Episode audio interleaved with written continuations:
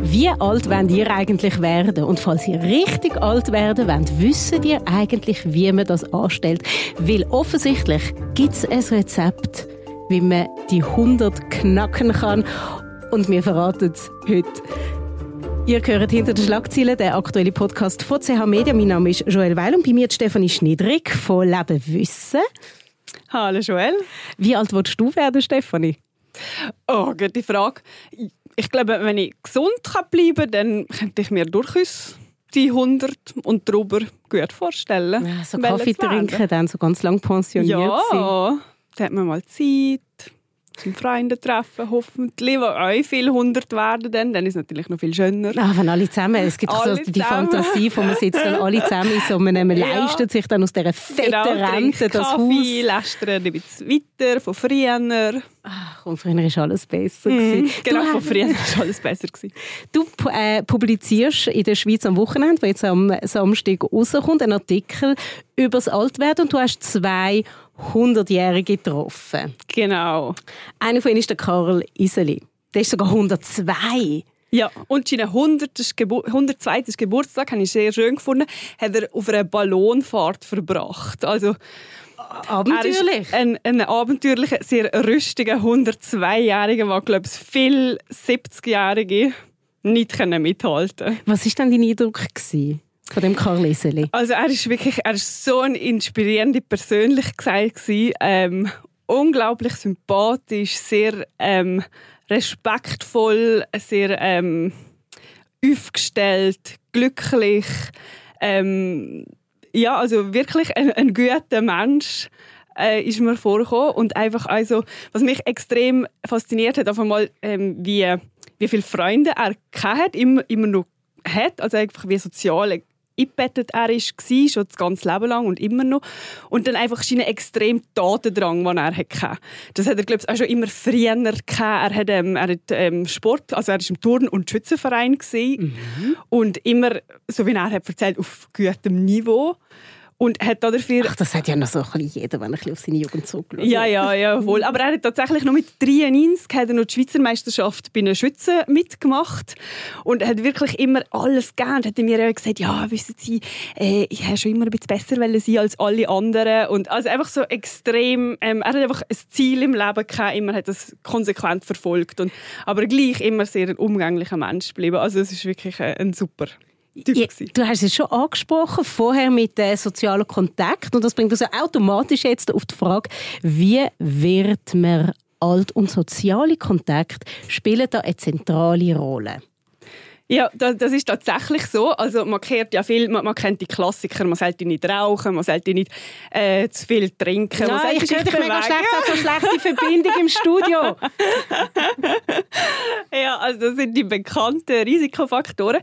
Aber tatsächlich hat ähm, das ist schon lange her, wo eine Studie gezeigt hat, dass eigentlich ähm, das soziale Umfeld, die soziale Einbettung, äh, ist ganz so wichtig wie die eben bekannte Risikofaktoren. Also, und das ist wie so, ähm, die soziale Einbettung, das spielt eine Rolle, wie, wie viele enge Freunde das man hat. Also wenn man wirklich kann darauf zählen und wie viele beste Freunde sozusagen, die für einen einfach da sind, wenn es einem sehr schlecht geht.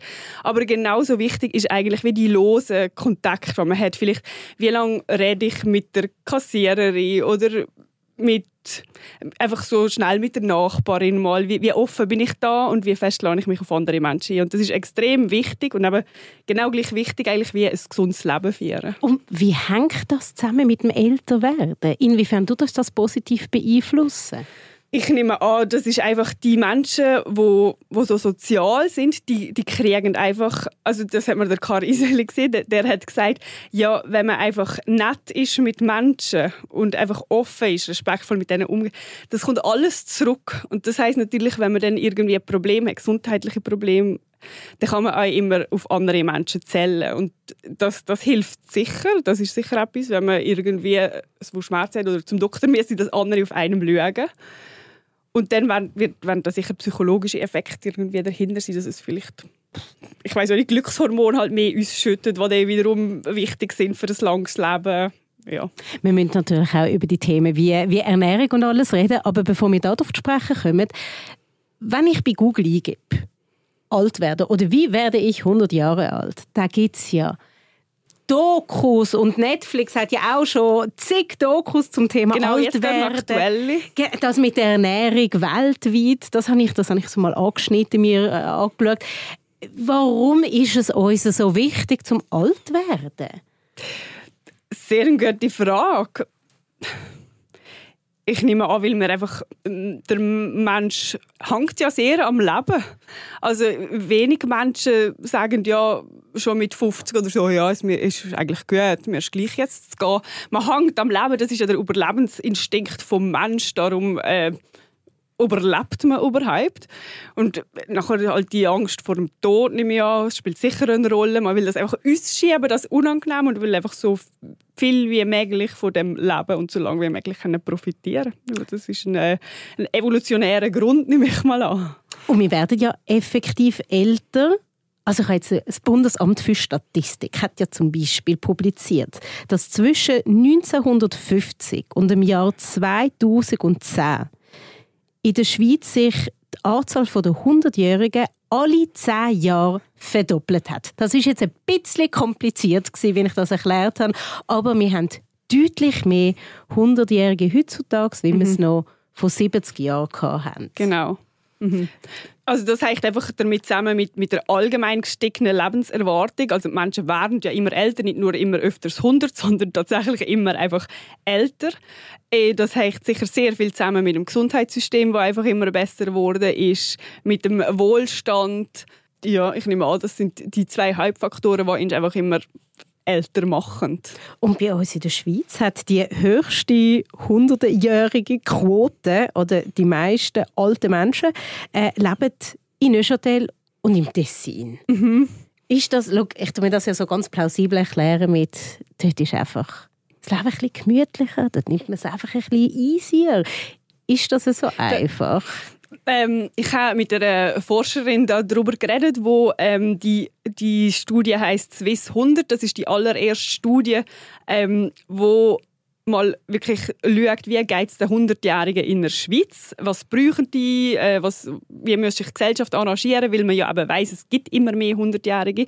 Und ich habe mit ihr auch über das geredet, weil, weil ich das auch noch irgendwie, weil die, die Unterschiede sind ja extrem, wenn man jetzt Appenzell und Tessin vergleicht, wie viel mehr 100-Jährige äh, pro Einwohner im, im Tessin gibt, ist unglaublich. Sie hat gesagt, ähm, das wissen wir noch nicht so genau, aber sie hat wie etwas aufgeworfen, was man wie so jetzt in der, innerhalb der Studie eigentlich untersuchen kann. Zum Beispiel eins ist wie, wo leben die alten Menschen? Und im Tessin ist es tatsächlich so, es gibt wenig Pflegeheime.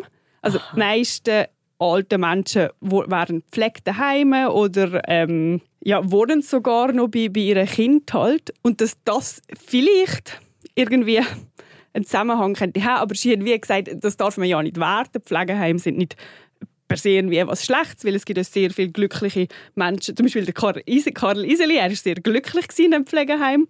Aber das sind einfach wie so ähm, ja, Sachen, die man muss was ich jetzt will. Vielleicht ist die Frage auch, sind sie weniger in Pflegeheim, weil sie einfach länger gesund sind? Ja, das kann auch sein, dass, dass irgendwie halt die Wärme dort sicher gut, nehme ich mal an. Es gibt ja äh, weltweit, gibt's ja, wir haben vorhin die Netflix-Doku ähm, angesprochen, über die blauen Zonen. Das sind Regionen auf der ganzen Erde, wo, ähm, wo Menschen sehr alt werden, sehr gesund alt werden und wo es extrem viele Hundertjährige gibt. Und das sind ähm, zum Beispiel Sardinien ist eine Zone, ähm, eine, eine, griechische Insel, in, in Japan gibt es eine Insel und das sind ja alles sehr warme klimatische Zonen, dass das sicher irgendwie einen, einen Zusammenhang hat. In einem von diesen Folgen, weil ich nur so am Rand habe ich das angeschaut, und, aber bei dieser Netflix-Folge ist irgendwo von, der, von dem blauen Herdöpfel geredet worden. Das ist eins von der, und ich, ich verwünsche mich dann, wenn ich dann gerade am Schauen bin, jetzt hat da blaue Herdöpfel dabei, habe ich überhaupt nicht zugelassen, was an dem blauen Herdöpfel jetzt besonders gut ist. Aber Ernährung, ist das mhm. wirklich so wichtig? Also zum Beispiel in der Netflix-Doku, da geht es ja tatsächlich in, also der, ähm, der Journalist, wo ja dem ein bisschen auf der Spur ist, der Langlebigkeit, der geht ja in alle von diesen blauen Zonen besuchen und es geht immer sehr zentral um die Ernährung zumindest. Und er erzählt ja immer, wie die sich, ähm, äh, wie, wie, wie die sich oder was ein bisschen Gemeinsamkeit ist von diesen ganzen Ernährungsweisen. Und das ist, auch, das ist nicht nur in diesen blauen Zonen, das zeigt eine Studie, dass die Ernährung schon wichtig ist und vor allem, dass die pflanzliche Ernährung, wenig Fleisch, wenig verarbeitetes Fleisch vor allem, viel Hülsenfrüchte, ähm, viel so gute Kohlenhydrate, nicht so raffiniertes Weissmehl, ähm, dass das tatsächlich, das wird uns einen Beitrag dazu leisten, gesund alt zu werden. Das hat ja, ja auch der Herr Iseli gesagt, dass er nicht so viel Fleisch gegessen hat. Aber. Genau, er hat schon, ähm, das hat er in einem Stolz erzählt, wie er daheim mit einem grossen Garten aufgewachsen ist, was extrem viel Gemüse immer gegeben er hat immer sehr viel Gemüse, viel Verschiedenes gegessen und eben, ja, wie du sagst, immer wenig Fleisch und das ist noch heute so. Er nimmt immer lieber das Gemüse als das Fleisch. Ach, so vernünftig. Ja, so vernünftig, ja. ich habe, mir ist noch ein anderer Gedanke gekommen, als ich mir die Bilder vor allem vom Karl Iseli angeschaut habe. Und zwar war er sehr adrett angezogen. Mhm. Jetzt habe ich in meinem Leben schon viele alte Menschen getroffen und auch solche, die, sich, die, die 100 sind oder knapp 100. Und ich finde, die haben alle so das Gepflegte ja. gemeinsam. Jetzt weiß ich nicht, ob das ein Zeitgeist ist oder, oder ob die Achtsamkeit und die Würde vor sich selber auch dazugehört und auch ein Indikator ist, dass man es vielleicht ein bisschen näher an die 100 schafft. Ja, also so habe ich mir das noch nie überlegt, weil es ist auffällig, dass ja ältere Leute, die würden jetzt nie in eine Jogginghose einfach schnell in eine Migros gehen. Die, die legen sich ja schön an und die, die am Sonntag haben ja ihr Sonntagsgewand an und äh, das ist tatsächlich so. Und ähm, ja, ich kann mir das gut vorstellen, dass wenn man jetzt einfach wirklich nur noch den ganzen Tag in einer Schlabberklamotte umhängt, dann das ist ja schon so ein bisschen ein Zeichen, mal lässt sich ein bisschen gehen oder? Und darum, ähm, durch das, er war wirklich sehr schön gepflegt gewesen. und wenn man sich halt natürlich die Zeit am Morgen für sich selber einnimmt und sich, ja, er hat am Morgen um Viertel ab sechs macht er Toilette. Das, wenn er einfach die Zeit für sich nimmt, sich pflegt, sich anlegt schön, ähm, dann ist das sicher äh, wie sich selber etwas Gutes zu tun. Ja. Die zweite Protagonistin, die du getroffen hast, mhm. Ida Zennhäuser, mhm. die ist 100 Jahre alt. Mhm. Und du, du hast die so ein bisschen konträr erlebt zum Karl ja, Iseli. Ja. Ähm, also die, es ist vor allem gesundheitlich geht's nicht, nicht gut, aber der Karl Iseli ist wirklich sehr, sehr gesund für das Alter. Und sie ist jetzt 100 und also ihr merkt man jetzt das Alter an, dass sie einfach älter, also sie könnte jetzt auch 90 sein oder, oder 85, aber ihr sieht man an, sie hat viel mehr Gebrechen, also sie, sie hört nicht mehr gut, sie ähm, sieht fast nichts mehr, sie ist vor allem nur gelegen, also ich kann nur so dreimal am Tag mit dem Rollator äh, zum, in die Kantine gehen vom Pflegeheim, aber schon eher ähm, ein bisschen nicht mehr so mobil. Also das war ein riesiger Unterschied, wirklich. aber man muss sagen, ähm, Ski ist eher äh, die Regel als die Ausnahme, weil es ist wirklich so, also wenn man alt wird, man kann sich jetzt das so mega romantisch aber vorstellen, dass man noch fit ist und noch kann Ballon fahren am 102. Geburtstag, aber es ist schon eher, dass, dass die alten Menschen unter Krankheiten leiden, im Schnitt, glaube ich, unter fünf äh, chronischen und akuten Krankheiten. Was sind denn so die Krankheiten, die uns im Alter am meisten begegnen?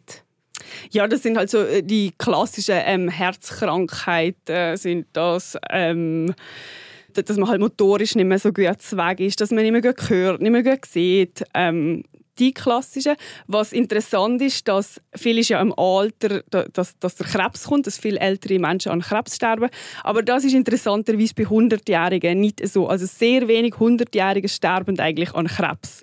Es ist wahrscheinlich so, wenn man wie einem Krebs können ausweichen bis man 100 ist, dann kommt er nachher wirklich mehr. Und das habe ich eigentlich auch noch interessant gefunden. Was mich zum Beispiel sehr gefreut hat zum Lesen, ist, dass die meisten alte Menschen in der Schweiz zufrieden sind. Mhm. Und das entspricht ja nicht ganz unserer Wahrnehmung, wie wir ja immer so unfairerweise das Bild vom hässigen Senior haben, der sich gern beschwert. Mhm. Aber es ist doch schön zu wissen, dass, es, dass unsere Alten eigentlich zufrieden sind mhm. mit wie es ist. Mhm.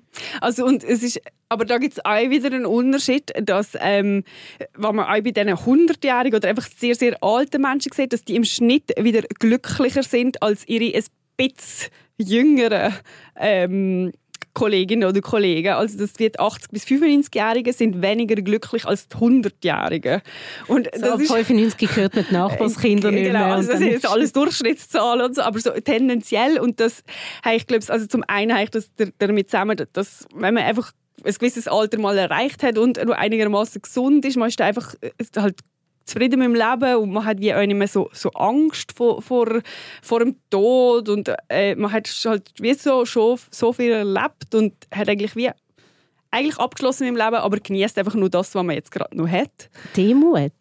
Es ist vielleicht so ein Demut, ja. Und, ähm, und dann ist wahrscheinlich auch, dass einfach die Menschen, die eher so ein, ein gutes Gemüt haben, einfach ähm, glücklich sind, dass die halt wirklich auch Chance haben, einfach so alt zu werden. Und darum, wenn man das geschafft hat, dann, also man hat wie vorher schon die, äh, Voraussetzungen geleitet damit, dass man einfach glücklich durchs Leben ist gegangen und durch das sind dann einfach nur die Glücklichen sozusagen, die Hundertjährigen, ja. Hast du mit den beiden Protagonisten über, ihres, über ihre Freunde geredet? Weil die haben mhm. sicher mhm. einen Haufen, wenn nicht alle Freunde schon Viel. mal verloren. Ja, ja. ja das ähm, ist sicher, das ähm, hat vor allem auch dem also nein, das hat eigentlich beide wie jetzt schaffen gemacht, dass halt auch gesehen haben, äh, zum Beispiel Ida Zernhausen im Altersheim am Anfang hat sie, wie, sie hat halt wie nur so alte Kollegen von ihrem Ort, von ihrer Gemeinde, was war, von Bürchen, ähm, hat sie da in dem Altersheim zwar noch gehabt, aber da ist halt einer am anderen ist gestorben, sie ah, haben alle ihre Geschwister verloren.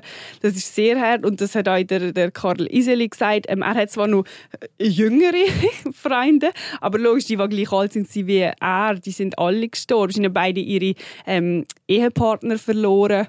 Ähm, ja, das ist, und das ist halt etwas, was immer sehr präsent ist in dem Alter. Es ist wie jeden Tag ist in einem Pflegeheim, oder jeden Tag, aber sehr, sehr oft ist halt im Pflegeheim ein Todesfall und es ist halt sehr, sehr noch immer die Endlichkeit vom Leben und ich glaube, das ist sicher eine Herausforderung, das einfach nicht nur an sich dran zu lassen. Wie beeinflusst das unser Älterwerden, ob wir Kinder haben oder nicht? Ich glaube, das ist, also wenn man Kinder hat, wo, wo man eine gute Beziehung dazu hat, ist das sicher sehr, sehr viel wert, weil dann hat man wie so einen, einen sicheren Wert von Menschen, die sich immer nur um einen kümmern, die einen kommt, entweder ins Altersheim besuchen oder daheim noch besuchen, wenn man noch daheim leben Und ich glaube, das ist etwas, was jung hält, wenn man vielleicht noch Enkel hat. Die beiden, die ich mich besuche, haben ja sogar Urenkel. Ähm, das haltet einfach jung, wenn man wie nur mal so die ganze, das ganze Leben wie kann mitgehen kann, oh, jetzt gehst du in die Schule, jetzt fängst du an zu studieren. Jetzt, also ich glaube, das ist einfach etwas, wo sehr jung halten, die, die, eine Familie zu haben. Ja.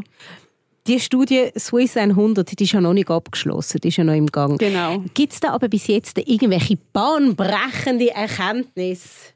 Etwas, was wir noch nicht gewusst haben? Äh, ich glaube, so extrem bahnbrechend äh, wisst ihr jetzt gerade nicht. Aber was ich schon noch interessant gefunden ist, die, die Studie ist auch während, während Corona schon gelaufen. Ähm, und dann haben sie auch schon mit diesen 100-Jährigen halt ähm, Tele Telefoninterview geführt, wie, wie ihnen so geil und so.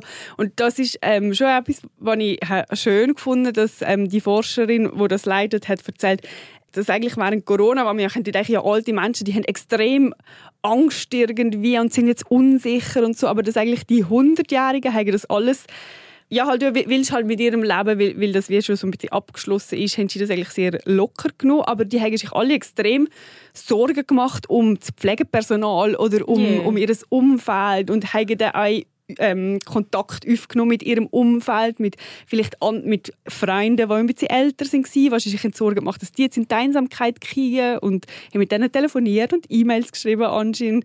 Und das habe ich mega schön gefunden. Das ist jetzt eine bahnbrechende Erkenntnis, aber ich finde irgendwie so, ja, eine schöne Geschichte aus diesem Projekt sicher, das entstanden ist. Und den letzten Punkt habe ich extra bis zum Schluss aufgeschoben. Sport. Und ich habe extra auch aufgeschoben, weil Stefanie ist über den Mittag joggen, während ich meine vegane Fleischroulade äh, vom Computer gegessen habe. Ist Sport wirklich so wichtig? Ja, äh, das würde ich schon sagen. Es, äh, es kann Sport sein, ja, oder es kann einfach Bewegung sein. Äh, es muss jetzt nicht irgendwie ein Fitnesscenter sein oder Also ich irgendwie... muss nicht am Mittwoch mit dir joggen? Nein, du musst nicht am Mittwoch mit mir joggen. Es würde sicher nicht schaden. Ich höre dich wieder ganz schlecht, ganz schlechte Verbindung. Aber einfach das, das, Bewegen, das, ich meine einfach den ganzen Tag 8, 8 9, 10 Stunden vor dem Bildschirm hocken, nicht aufstehen und zurück und heim und wieder an die Couch, auf die Couch hocken, das ist sicher nicht gesund und Bewegung ist, ähm, trägt sicher zur Langlebigkeit bei. Gut, also ich mache jetzt aber ein eine längere Runde mit dem Hund. Ei gut. Was ist deine Traumvorstellung vom Altsein? Wir haben es vorher schon so ein bisschen angetönt, aber wenn du dir so einen Tag mhm. als 100-Jährige vorstellst. ja, also ich, ich, ich glaube, es wäre schon schön, wenn man dann irgendwie nur daheim kann wohnen kann einen schönen Garten hätte, ich könnte aufstehen, Kaffee trinken, einen Garten, ein bisschen lesen, dann eben Freundinnen, Freunde treffen, ein bisschen spazieren mit denen. Einfach so gemütlich leben, stelle ich mir das vor. Und ganz viele alte Hunde in dem Garten haben, die im gleichen Tempo mitspazieren. genau. Das, das fände ich halt schön. Dankeschön, Stefanie, bist du da gewesen? Danke dir. Ich freue mich auf deinen Artikel am Samstag. Das war mit «Hinter den Schlagzeilen», der aktuelle Podcast von CH Media. Mehr Podcasts findet ihr unter chmedia.ch podcasts. Und wenn ihr die Folge interessiert hat, dann sind ihr herzlich eingeladen, uns zu abonnieren. Und dann hören wir uns künftig häufiger. Ich danke euch vielmals, dass ihr dabei gewesen und sage bis zum nächsten Mal.